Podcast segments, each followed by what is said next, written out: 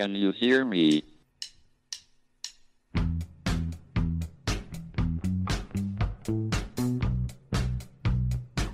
Houston, we have a problem. It's one small step for man, Now I am become death, one giant leap for mankind. the destroyer of worlds. Eureka! Nos Bastidores da Ciência, um podcast da Molecular JE. Olá a todos, sejam bem-vindos a mais um episódio do Podcast Molecular, o podcast da Molecular JE, a junior empresa do Departamento de Química da Universidade de Coimbra. O meu nome é Carolina e hoje eu estou com o João para falarmos um bocadinho sobre como é que se forma um arco-íris. Como todos sabemos, o arco-íris é, portanto, um arco multicolorido que é constituído por sete cores: vermelho, laranja, verde, azul, anil e violeta. João, então, primeira pergunta sobre este tema: quando é que aparece um arco-íris? A primeira e provavelmente a mais fácil, tendo em conta que todos nós já provavelmente vimos o aparecimento do arco-íris. É um fenómeno óptico e, meteorológico que vai ocorrer quando há chuva seguida de, de iluminação solar. Ok, certo. Então, e com base nisso, o que é que provoca um arco-íris? É produzido quando a luz do Sol atinge as gotas da chuva na frente de um observador e num ângulo preciso. Essa luz branca, corresponde então à luz solar, sofre dispersão ao mudar de meio, ou seja, na interface entre o ar e as gotas de água e produz então o arco-íris e, e aquele fenómeno óptico que nós estamos habituados a observar. Ahm, mas então, tendo em conta isto que eu estive aqui a falar, ah, qual é que é o processo intrínseco à formação do arco-íris? Ok, então, a formação do arco-íris baseia-se em dois processos que ocorrem nas gotas da chuva, como tu agora já referiste. Um é a reflexão e o outro é a refração.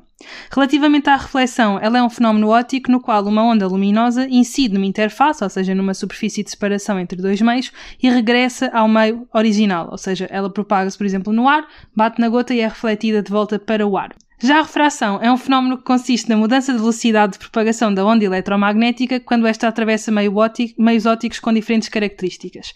Ou seja, na passagem de um meio 1 para um meio 2, por exemplo, do ar para a gota da chuva, a velocidade de propagação da luz muda porque depende de uma característica de cada meio, a que nós chamamos índice de refração. O comprimento de onda da luz vai então mudar porque a frequência depende apenas da fonte de emissão e, portanto, mantém-se sempre constante. A refração pode ou não ser acompanhada de mudança de direção na propagação da luz.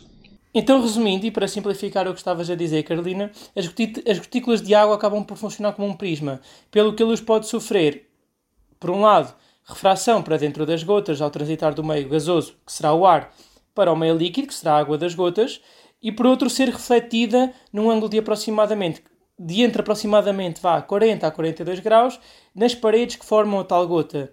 Isso faz com que a luz volte a ser eh, refratada para a atmosfera na interface água-ar, com diferentes ângulos, chegando aos olhos dos observadores e originando então o arco-íris que estamos habituados a ver. Como o índice de refração depende da cor, a luz vai ser dispersada num espectro conhecido como as cores do arco-íris. Eh, Este efeito demonstra o padrão das sete cores do arco-íris, que na realidade é formado por infinitas cores e aparece apenas quando o Sol está no lado contrário do observador e com uma altura baixa, eh, como no poente. Uh, aqui importa também salientar que o para o arco-íris ser formado, o Sol deve estar a uma altitude mu muito baixa e com um ângulo eh, pequeno em relação ao observador.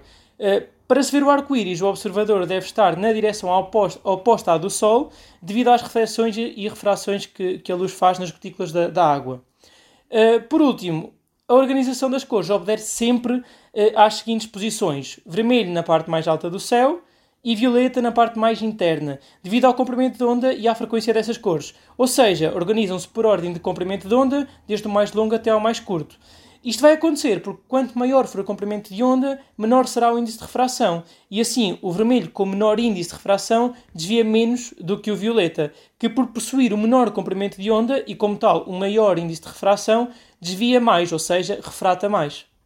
Uh, tendo em conta toda esta informação que estivemos agora aqui a dar, e porque isto também é interessante e importante, como é que foi descoberto o arco-íris, Carolina? Ora bem, a primeira pessoa a observar e a tentar explicar a ciência por trás de um arco-íris foi René Descartes, em 1637.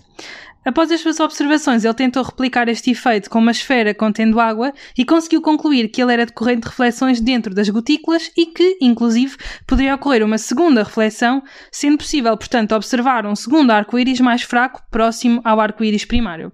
Após isso, Newton, por meio de estudos de decomposição da luz com prismas, demonstrou também que a luz branca era composta por todas as cores do arco-íris e ainda mostrou que a luz vermelha refrata menos do que a luz violeta e azul. João, agora se calhar referimos aqui algumas curiosidades de, dos arco-íris para ficar mais leve agora o episódio. Então, tenho aqui uma pequena curiosidade para ti. A luz do Sol refletida pela Lua também pode, ser, também pode dar origem a um arco-íris, eh, que se dá o nome de arco-íris lunares, que são mais fracos, pelo que também, obviamente, pode então ocorrer arco-íris através ou a partir da Lua.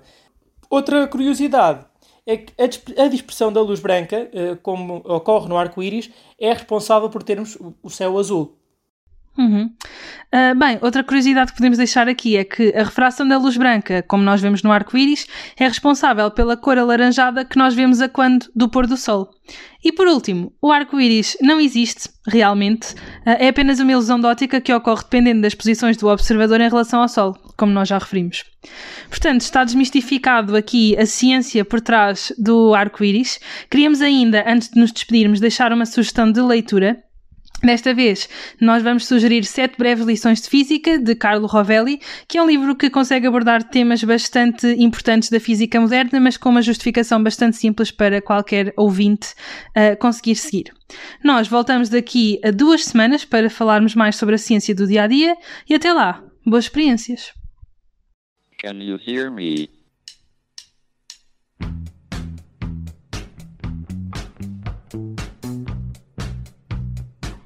Houston, we have a problem. It's one small step for man, Now I am become death, one giant leap for mankind. the destroyer of worlds. Nos Bastidores da Ciência, um podcast da Molecular JE.